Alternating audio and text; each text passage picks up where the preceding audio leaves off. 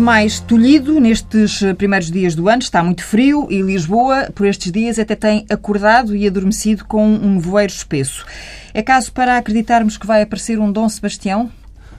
Eu acho que o sebastianismo é, é das matrizes eh, mais dramáticas, mais piores da nossa história. Não é? Como qualquer outra forma de populismo ou de demagogia, eu creio que Portugal precisa de recuperar um caminho, um caminho que se iniciou em abril, um caminho de afirmação da língua e da cultura portuguesa, uma visão estratégica para Portugal que infelizmente não temos tido nos últimos anos e esses são os caminhos que é preciso trilhar, não os outros. A esquerda, quando se fala no nome António Sampaio da Nova, ou para a esquerda, para ser mais rigorosa, eu diria que o seu nome surge já como uma espécie de desejado tendo em conta as referências que vão sendo feitas como eventual candidato presidencial? Não, de maneira nenhuma, não é? Eu tenho dito e tenho dito muitas vezes que que não sou candidato a nada, que não quero nada. Mas que, que está não... disponível para tudo. Que estou disponível para contribuir para um projeto de mudança para Portugal, para contribuir no plano em que seja. Quer dizer, repare, eu,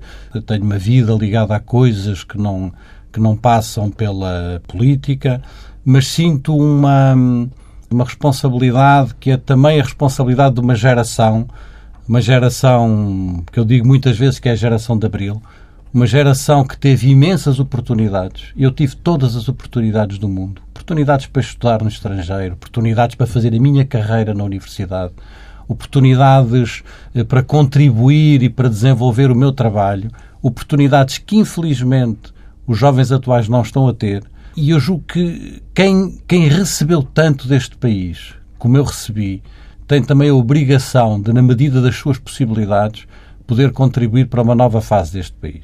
Temos tudo o que é possível, o que é necessário, e de repente temos políticas medíocres, não é? temos políticas que estão não a projetar este país, mas a empobrecer este país e a torná-lo mais dependente e a acabar em grande parte com o futuro a que eh, os portugueses têm direito, o futuro que nos tem sido retirado por falta de uma visão estratégica, por falta de uma capacidade política, por falta de uma capacidade de entender onde estão os verdadeiros problemas de Portugal.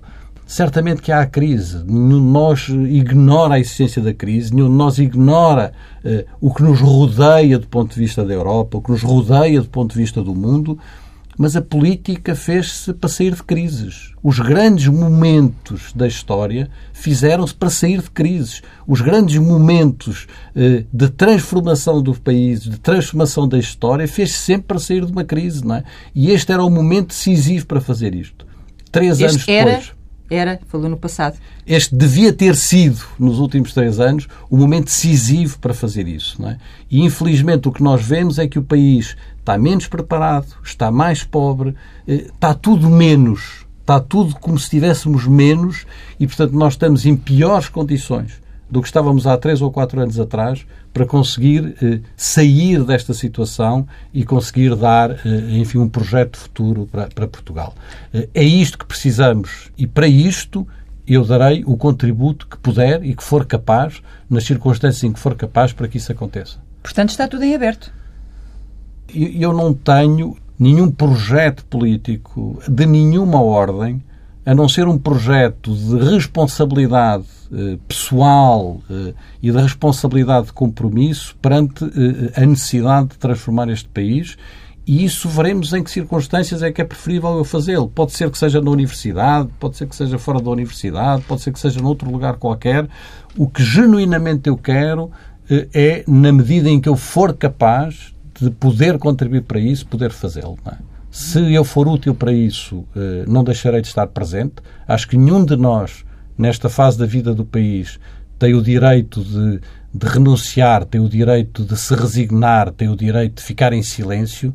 Uh, e temos que assumir essa responsabilidade, todos. Quer dizer, há uma altura em que essa responsabilidade tem que aparecer e eu pessoalmente não, não deixarei de assumir na medida das minhas possibilidades. André, esta, podes interromper uh, quando Podes quiseres. Falar, eu já vou... Não, porque, é. quer dizer, eu não vou falar, isto é obviamente um tema que é do meu pai, eu não tenho nada, nada a, ver, a ver com isso e não, Mas e não vou. conhece no seu pai um, o perfil de um bom uh, não, candidato? Não, não, não quero mesmo, não, não vou mesmo falar sobre isso, isso é um assunto do meu pai, fica, fica para ele.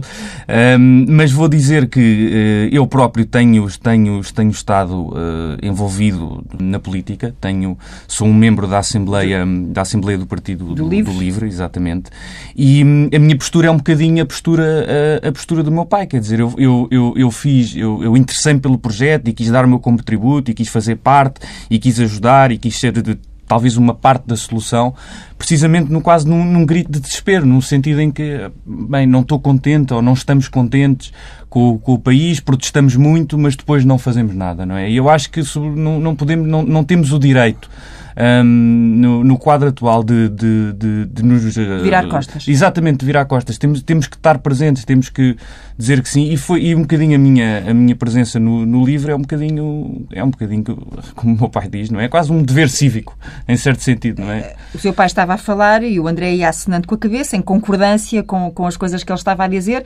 Este podia ser um discurso do livro também. Ah, quer dizer, pois, claro que sim. Nós, nós, quer dizer, para o meu pai influenciou muito a minha maneira de pensar, não é? E, e, um, e temos, e temos muitos, muitos pontos em que concordamos, evidentemente, não é? Agora, há uma discussão lá em casa às vezes de quem é que é mais de esquerda, mas, mas não chegamos a nenhuma conclusão. Não, brincadeira. Não, é brincadeira. brincadeira. Mas eu, eu julgo que o que o André está a dizer é muito importante. Eu reconheço no, nos movimentos que têm sido feitos à volta do Livre, enfim, no Rui Tavares, na Nadrago, eh, num conjunto de pessoas que se têm mobilizado, essa mesmo, esse mesmo impulso. É? E um impulso depois que vai numa coisa que a mim me parece particularmente importante, que é uh, aquilo redundantemente, eu às vezes chamo a, a, liberdade livre ou a democracia democrática, é? para acentuar a necessidade de uma renovação uh, do espaço uh, político e do espaço partidário.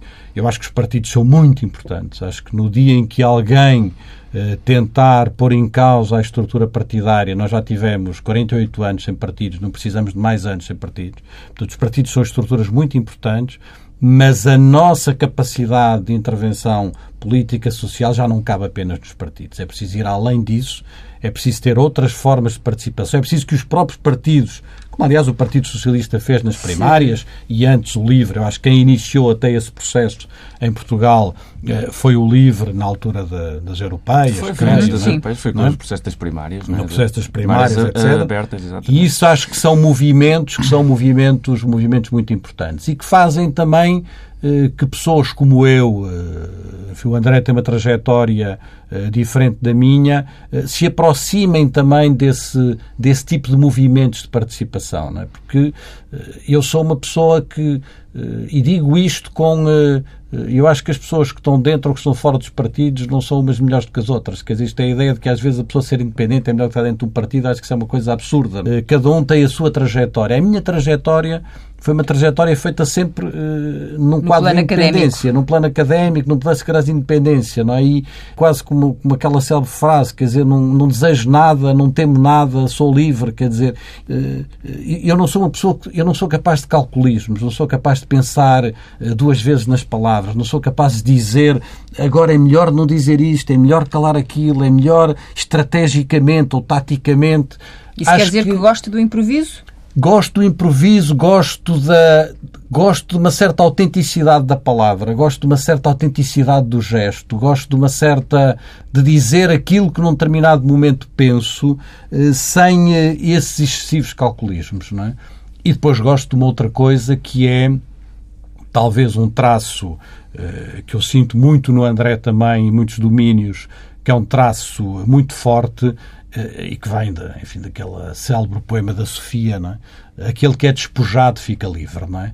De um desprendimento muito grande em relação eh, a questões materiais, em relação a questões de poder, em relação a cargos, não é? Eu lembro-me que quando fiz o que talvez tenha sido o projeto mais importante em que eu me envolvi, que foi a fusão das duas universidades, uhum. a Universidade Técnica e a Universidade Dita Clássica de Lisboa, porque eu, na altura, desde o princípio, disse: eu não sou candidato a coisa nenhuma não sou candidato a reitor de nenhuma outra universidade, não sou candidato. E as pessoas não acreditavam, porque achavam que era impossível alguém envolver-se de alma e coração durante anos e anos para não querer nada. Mas era genuinamente, não é? E muita gente desconfiava, achava que à última da hora ia haver. Uma... Uhum. Não, não havia. Quer dizer, é um eu acho que há coisas em que nós temos que nos bater por elas de forma totalmente despojada, de forma totalmente desprendida, eh, sem termos nenhum interesse pessoal nelas, seja material, seja de cargo, seja de poder, porque isso nos dá uma liberdade, que é uma liberdade que nos dá ao mesmo tempo uma, uma capacidade de intervenção e que deixa muitas vezes os outros desesperados, porque parece que, que não nos entendem, que não nos percebem. Será que ele não quer nada? Será que ele não quer uma coisa? Não quer protagonismo, não quer cargos, não quer dinheiro, não quer poder, não quer. Não, não quer nada. Eu digo muitas vezes, é uma conversa que temos lá em casa, o pior que me poderá acontecer na vida é o melhor que me acontecerá na vida. É estar sentado num quarto a escrever livros. Isto é o, isto é o quer dizer, é, é o seu paraíso. É o meu paraíso. E, portanto, este isto paraíso... É, é genuinamente verdade. É o, é o, mais genuíno. Quer dizer, a coisa que mais prazer me pode dar é acordar às sete da manhã, sentar-me a ler e a escrever até às duas ou três horas da manhã, como eu fiz toda a minha vida, não é? Porque gosta do silêncio. Gosto do silêncio, gosto e dos do livros. trabalho, gosto dos livros. e da escrita. Livros. Não vê que eu sou feito de livros, olha assim para a minha pele, tudo isto é livro, não, é? não há mais nada na pele a não ser livros. E, portanto, esta, este, este despojamento eu acho que é muito importante também que as pessoas percebam isso na política. É uma coisa que, em grande parte, tem estado presente em algumas formas de intervenção do Papa Francisco, e eu acho que isso é muito importante, é muito importante, quer dizer, essa espécie de despojamento. É? E aí faz-me lembrar logo Uh, e o André agora falará a seguir, que eu já estou a falar demais, mas a culpa não foi minha, foi da Teresa que começou a, a, puxar por si. de, de, de, aquela coisa que o Presidente do Uruguai dizia há pouco tempo, agora num dos últimos discursos que fez, o Mujica, dizer quem gosta muito de dinheiro, por favor, afaste-se da política. Não é? Quer dizer, isto eu acho que nós temos que chegar a um momento em que temos que ter eh, na política, no seu sentido mais nobre, uma participação que não tem a ver com carreiras, que não tem a ver com poder, que não tem a ver com dinheiro, que não tem a ver com cargos, não é? que tem a ver com esta responsabilidade que eu acho que está muito presente também na intervenção que o André tem feito na sua carreira, na sua vida, no seu trabalho. Não é? Está muito presente em muita gente neste país não é? e muita gente que não é da esquerda ou da direita, tem muita gente de muitos movimentos sociais, de muitas presenças, de muitas associações Portugal existe, este país existe. É preciso que os políticos e a política estejam à altura deste país, estejam à altura dos portugueses. E infelizmente não têm estado. Facilitou ou dificultou crescer com um, um, um, homem que tem este trajeto e que faz este discurso, um bom rebelde, diria eu? Claro que facilitou, é? nem podia dizer de outra forma. É evidente que que o meu pai é uma tem sido uma das maiores influências da minha vida e no meu percurso e, e temos uma relação excelente e sempre e sempre sempre me apoiou em tudo em tudo o que eu fiz. Também acho que fui um bom filho, não é, já agora, não é? Um, certinho. Sim, bom não, certinho, certinho, certinho, certinho sim. É pá, tá bem. Ok. Uh, médio. Mas pronto, bom estudante, é, é aí que. Não, sim, não, e influenciou muito até no que é, no que é, tem sido a minha vida até agora, não é? Outro dia estava a pensar nisto, que é, que é muito engraçado. Repara bem, tu começaste por ir para matemática e eu estava em economia, quando, quando foi, portanto, no agrupamento do secundário, fui para uhum. economia, não sei o quê. E depois viraste para as humanidades, história, claro. e eu fui licenciar na história também, ao Pali. Entretanto, uh, tiveste pelos teatros, eu tive pela música. Portanto, há outro paralelismo, não é? Isto significa, não é? E reflete que, de facto, há uma, uma, uma relação muito boa e há uma... Também herdou para... o EPA, não é? Porque pois, o seu pai, quando está mais descontraído, também, também... também... Eu estou descontraídíssimo. também acho uh... bem, ótimo. E claro que. Uh... E, e, é evidente que é, que é isso. E eu acho que há, há, até este paralelismo é interessante. É, é giro ver que, hum, que estes percursos de vida que se foram fazendo que são muito paralelos. Isso, isso evidentemente tem a ver com a influência que o meu pai teve. Quer dizer que lá em casa uh, nunca houve. Eu digo lá em casa porque o André continua a viver. Não, não, eu não? vivo, eu vivo ah, já na minha Quando dizem sim, lá em casa, em... é pronto. Ah, é, é quase sim, casa. É muito, sim, qualquer estão casa. muito juntos. Eu vivi, eu é? saí de casa aos 23, creio sim, que foi quando fui é. para Londres. Eu vivi uhum. 3 anos, 3 anos e qualquer coisa em Londres para fazer o doutoramento e depois regressei. Em Geografia? Em Geografia, sim. Uhum. Em, o doutoramento já foi em Geografia, apesar de ser licenciado em História. E depois voltei e, e entretanto, ofereceram-me uma casa aos meus pais e lá fiquei com a casa. Pais? Exato, lá, lá fiquei com a casa. Era o meu escritório, era o meu Que era o escritório do meu pai, eu, eu despejei o meu pai digamos, lá de casa e, e fiquei com, com essa casa, que era uma casa-escritório e, E isso quer dizer que lá em casa, era ah, o que eu estava a, a querer perguntar, nunca houve típico conflito entre pais e filhos, choque de gerações?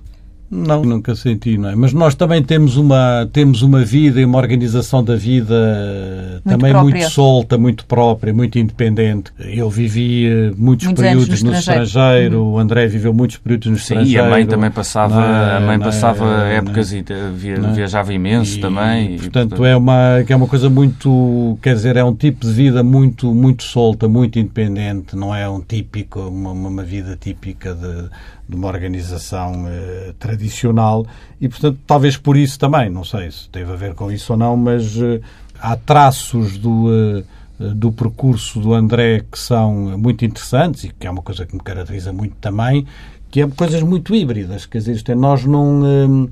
eh, eu nunca andei sempre no mesmo lugar, quer dizer, fiz coisas, ele descreveu há pouco, fiz coisas, percursos muito diferentes, por áreas muito diferentes, eh, e, e julgo que uma das. eh, E de novo, todas as nossas qualidades são ao mesmo tempo defeitos. Quer dizer, não vale a pena termos ilusões sobre isso e os nossos defeitos são as nossas qualidades. Portanto, eu digo isto, não digo isto como uma qualidade. Eu sei que é uma qualidade e que é um defeito. Eu navego por muitas áreas da educação, da história, da cultura, do teatro, das artes, das humanidades, etc. E é isso que me dá, eh, por vezes, alguma coisa interessante para dizer. É isso que muitas vezes também me fragiliza, porque não sou um especialista que sabe uma determinada coisa. E o percurso do André é muito parecido, quer dizer, ele andou pela história, Nunca, nunca quis repetir pela antropologia, pela geografia, por coisas que têm a ver com mobilidade. A minha tese de doutoramento foi sobre. Bem, agora não vale a pena estar aqui a discutir ao pormenor, mas foi sobre mobilidade na Europa e segui e segui um conjunto de grupos profissionais, etc. E portanto foi uma tese de foi uma tese de geografia, mas tinha-me tinha-me tinha feito o meu mestrado em antropologia. E antes disso tinha licenciamento em História, portanto, até aí. E, e- e a minha vida não se, esgota, não se esgota de maneira nenhuma na academia, não é? De, de forma alguma. Quer dizer, eu sem. Já sei, sem formou a- bandas, não é? Tínhamos a Exatamente, falar- estávamos, estávamos a exatamente. falar disso sem- lá, lá fora. sem a minha música, sem, eh, sem, sem as bandas, sem editor, eu também sou, sou co- co-dono de, uma, de uma editora independente com sede, com sede eh, na Holanda, que se chama Music with Soul.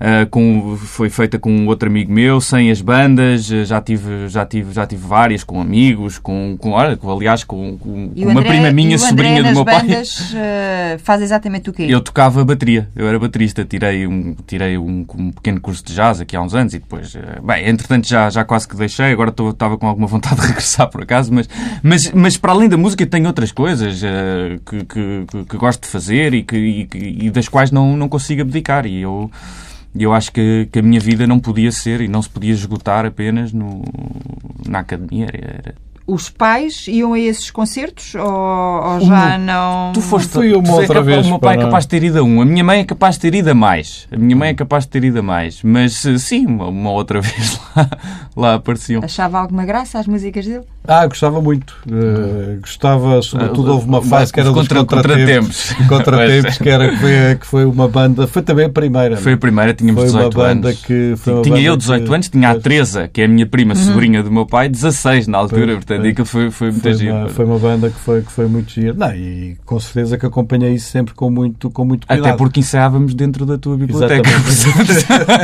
Portanto, Olha, até eu... é um homem. Basta de dar sossegadinho.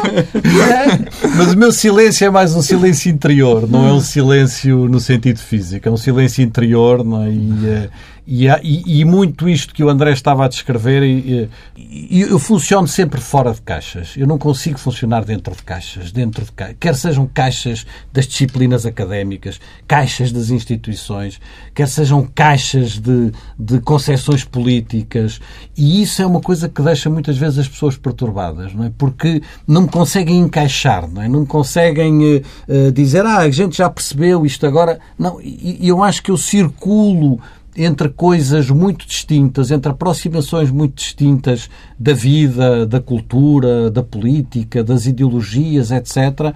E creio que nós precisamos desesperadamente para este século XXI eh, de pensar fora das caixinhas tradicionais, as soluções do passado. Não é? Nós temos que encontrar outras formas de estar eh, na vida, de estar na política, de estar na sociedade e se conseguirmos fechados em caixinhas, não é? em que a pessoa começa a falar e ainda não disse a primeira palavra, já a gente sabe tudo o que ele vai dizer a seguir, não é? Não precisa, porque aquilo é. Está é, formatado. Está formatado. Eu acho que nós não conseguiremos encontrar soluções para o século, para o século XXI e não conseguiremos encontrar soluções para este país. É? Diria então que o seu pai é uma caixinha de surpresas? uma caixinha de surpresas? Não, acho que não. Não, acho que não. Uma caixinha de surpresas, não. Uma caixinha de surpresas, acho que, acho que não. Ou que pode funcionar como uma caixinha de surpresas para, para as plateias que estão. Não sei, nunca pensei nesse. Gostaria de ser uma caixinha de liberdade. É? Eu acho que é a palavra mais forte que me caracteriza, não é? Liberdade no sentido da independência, não é? Acho que era o de Andrade que dizia a independência tem um preço, sempre o soube e nunca deixei de o pagar, não é? sempre me dispus a pagá-lo. Eu acho que da independência da liberdade, para mim a liberdade é uma palavra fundadora. Quer dizer, não sei se tem a ver com as minhas raízes, com as minhas raízes em Abril, se tem a ver com outras coisas, com o momento em que nascia, em que nasci para a vida, em que já não era, já não era suportável nenhuma forma de totalitarismo, seja ele qual fosse, não é? Do leste ou do oeste ou daqui, quer dizer, em que, em que, em que nós já não suportávamos essa ideia de regimes totalitários, de regimes fechados, de regimes que tomavam conta das nossas vidas.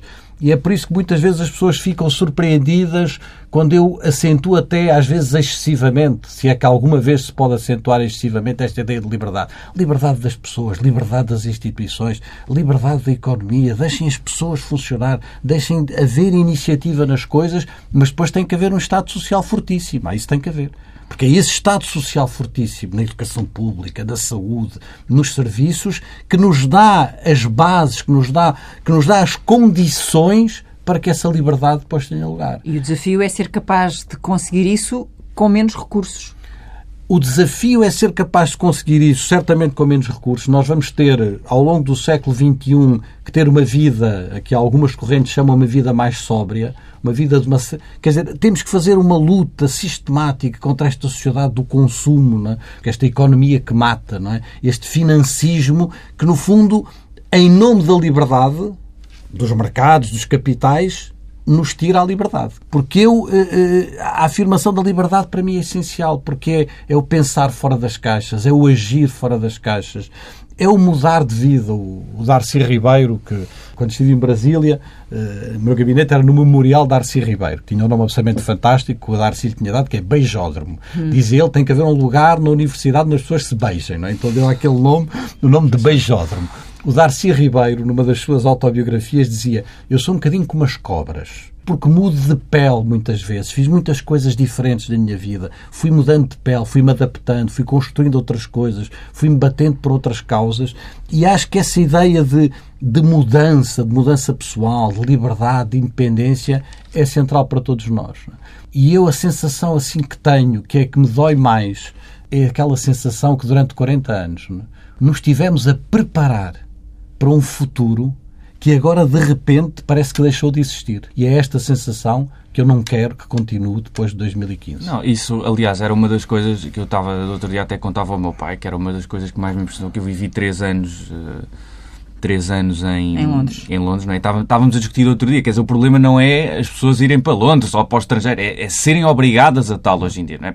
E eu tive muito essa noção quando tinha uma casa em Londres, partilhava a casa com mais três pessoas e no espaço de um ano e pouco, isto foi em 2000 e, finais de 2011, início até, até 2012 quase todo, eu devo ter recebido para aí 12 ou 13 pessoas que precisaram de casa porque estavam a recomeçar a vida delas em, em, no Reino Unido. Portanto, só na minha casa tiveram 12 ou 13 pessoas, 12 ou 13 conhecidos, não é? Que me pediram para. Ai, a quantidade de pessoas, outro dia eu estava alguém a dizer o número que já há mais portugueses em Londres do que em Coimbra.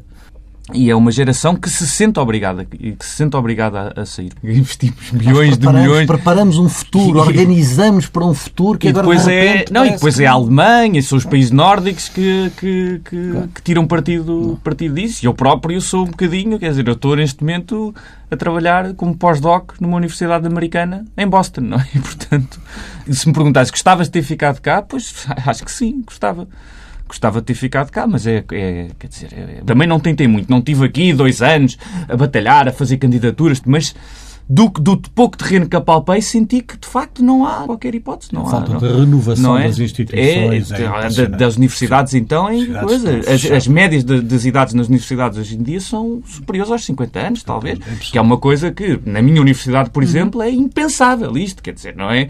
E sente-se no país esta este processo de uma certa revolta, de uma certa indignação, de uma certa necessidade de mudança, eu tenho falado com muita gente em muito lugar e sinto, tem uma certa ansiedade das forças sociais, não é? E há uma espécie de um comodismo das hum, forças é políticas, uhum. não é? E isso é que é desesperante, quer dizer, como se não houvesse uma capacidade do sistema político de reagir a estas necessidades de mudança. E eu creio que é isso que nós temos que, eh, que combater eh, e encontrar as soluções para que este país saia desta crise em que está e Uhum. Uh, mas... Já ouvi falar de António Costa como uh, um suplemento de alma para o país, para, para a política. Já falamos do LIVRE, já falamos de iniciativas de movimentos de cidadania diversos, já falei aqui dos movimentos sociais que são para mim muito importantes tem que haver aqui uma, uma renovação, quer dizer, não tem que haver aqui uma solução para este país. Mas isso quer dizer que se for convidado para ir a um congresso de outros partidos qualquer discursar também vai com a mesma vontade com a mesma vontade, Com a mesma vontade. Talvez não com o mesmo discurso, ou com também a mesma com o mesmo vontade. discurso. Ah, o meu discurso é sempre o mesmo, não é? Quer dizer, isto é, o meu discurso não... Eh, não eh, eu falo eh, a partir das minhas convicções pessoais, do que eu entendo, do que eu acho que devo dizer e não adapto o meu discurso a... Não adapto o meu discurso em função de, de circunstâncias como essa. Se fosse um congresso do PSD, ia também de cravo vermelho na mão e a citar Manuel Alegre na trova do vento que passa? o, eh, o, o, cravo foi muito curioso porque eu quando me dirigi ao, quando dirigi ao palco e cumprimentei o António Costa, ele tinha, ele tinha cravos vermelhos na, na mesa em frente. Hum. E eu disse, será que eu posso pegar num? Ele olhou para mim e disse, pode. Quer dizer, eu peguei. Tratam-se por você. Num, uh, ou tratam-se por tu? Acho que tratamos por você, não é? Hum, eu conheço o António Costa mais como reitor. Julgo que a primeira vez que estive com o António Costa foi já como reitor da, como reitor da universidade. Creio que foi o primeiro contacto que tive, que tive, que tive com ele. No fundo, como a maioria dos portugueses que, que o descobrem também uh, como reitor uh, da universidade eu, eu, nunca planeei a minha vida. Acho que a vida, a, vida organizou-se sempre foi, em função de coisas que foram acontecendo. Foram acontecendo. Quer dizer, das coisas mais.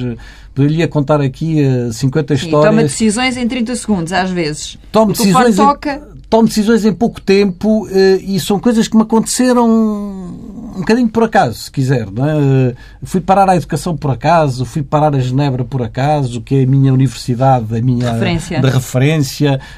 Fui parar a reitor da universidade, a primeira vice-reitor, um pouco por acaso. Quer dizer, isto é, não tenho, não tenho uma, uma espécie de uma programação, vou fazer isto para chegar ali, etc.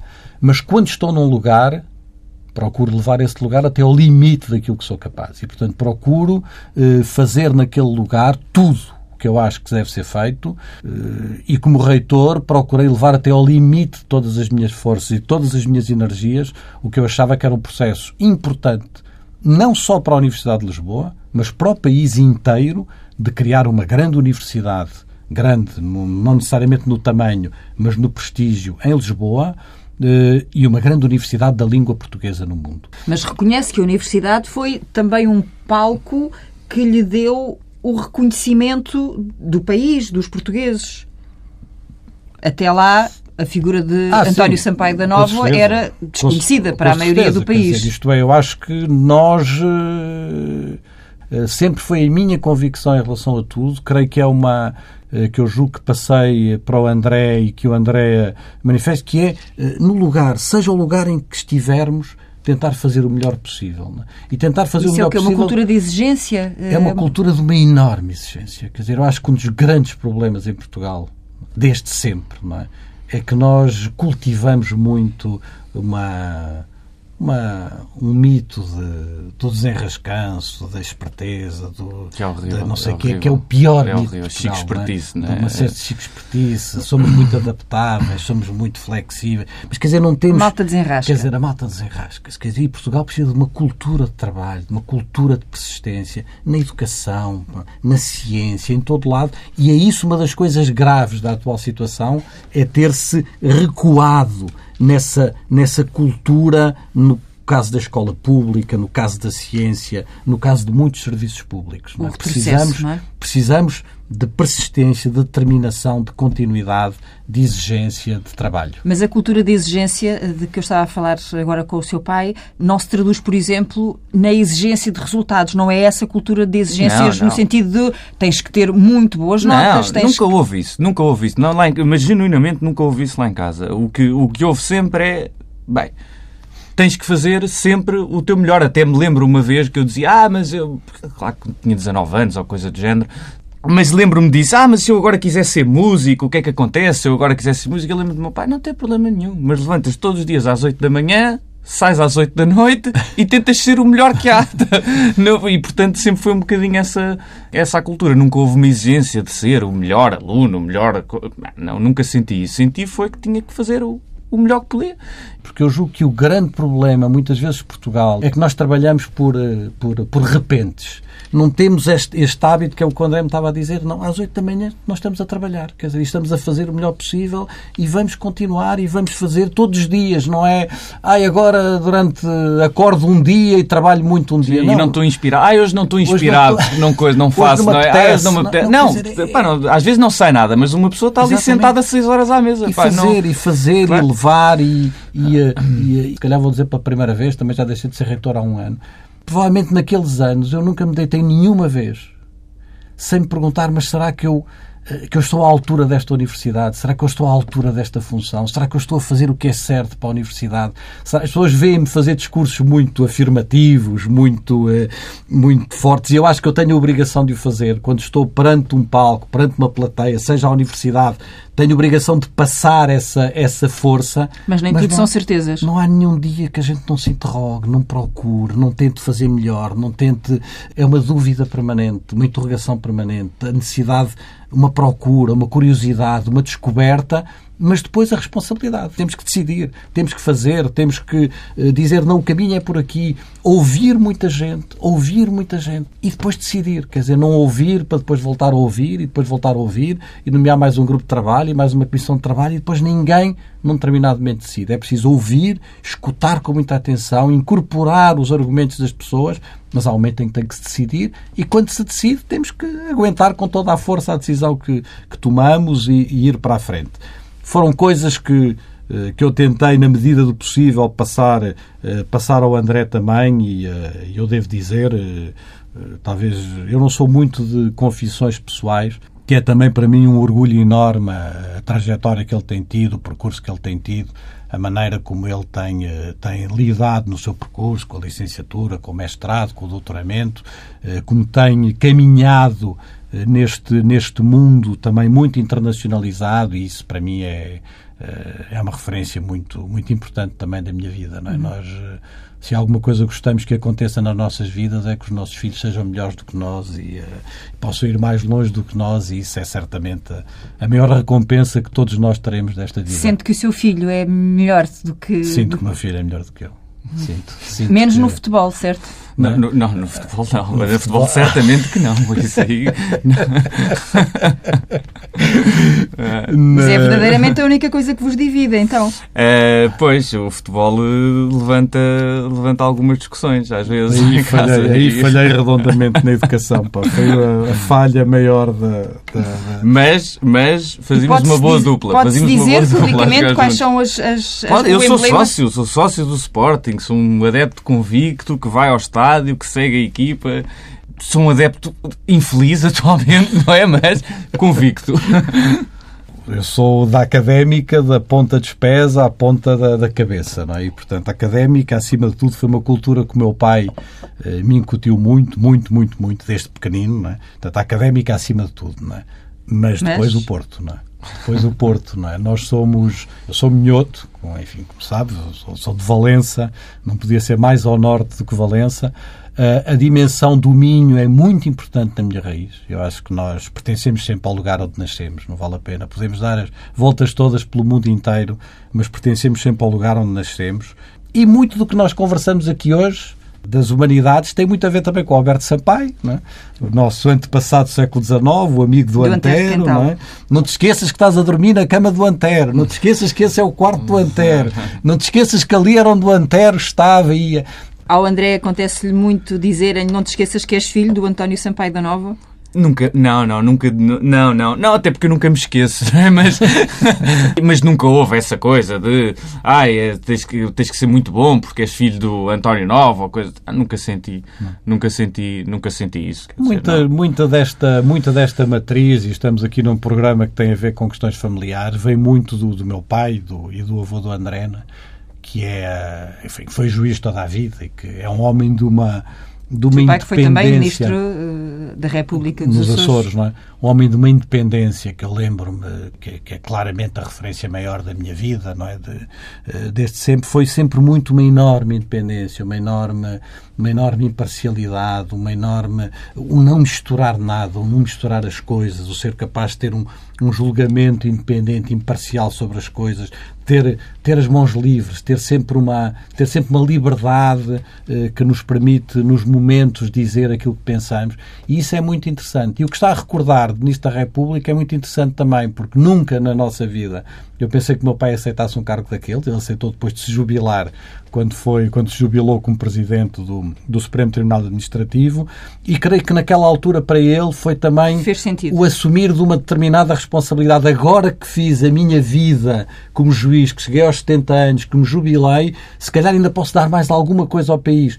Mas para ele, a política, como para mim, como para o André, é um momento, é um episódio nas nossas vidas, um episódio de responsabilidade que nós achamos que num determinado momento temos a obrigação de dar e não é de maneira nenhuma, não é a nossa não é a nossa vida, não é a nossa, não é aquilo Sim, não que é uma opção, não é uma não é aquilo é, que nós claro. que, que, que, nós queremos. É isso que eu julgo que, que me caracteriza a mim, que caracteriza muito o André.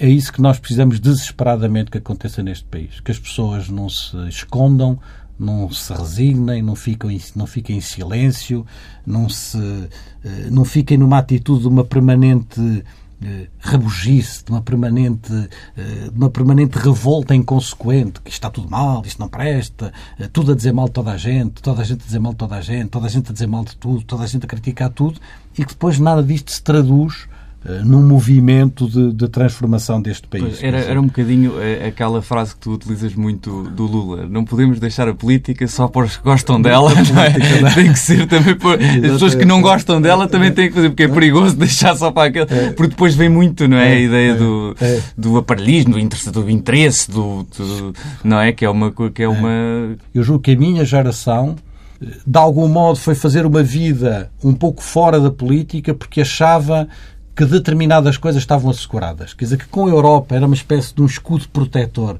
E, de repente, os últimos anos mostraram-nos que muitas coisas que pensávamos que estavam asseguradas não estão asseguradas. E isso obriga-nos a todos a uma nova, uma nova mobilização. E espero que isso se faça com ideias. Uma das coisas que mais me, me desgosta, me enerva, me irrita, é uma, um permanente mal dizer de tudo e de alguma coisa. Eu espero, por exemplo, ter sido capaz, nestes últimos anos, de ter feito intervenções frontais, porque não sou capaz de ser de outra maneira. Espero nunca ter feito nenhum ataque pessoal a ninguém. Eu julgo que Portugal precisa de, de, de, de movimentos, mas movimentos que se afirmem pela positiva, pelas ideias, pela capacidade de construir uh, um Portugal diferente. E foi para isso que trabalhamos nos últimos décadas, desde abril. Eu acho que é isso que não nos podem tirar e nós temos que estar à altura deste momento e, e de saber eh, construir essa, eh, essa trajetória de mudança. Vamos ver o que é que 2015 nos traz para, para mim, para ti, para nós todos. Vamos ver. Vamos ver.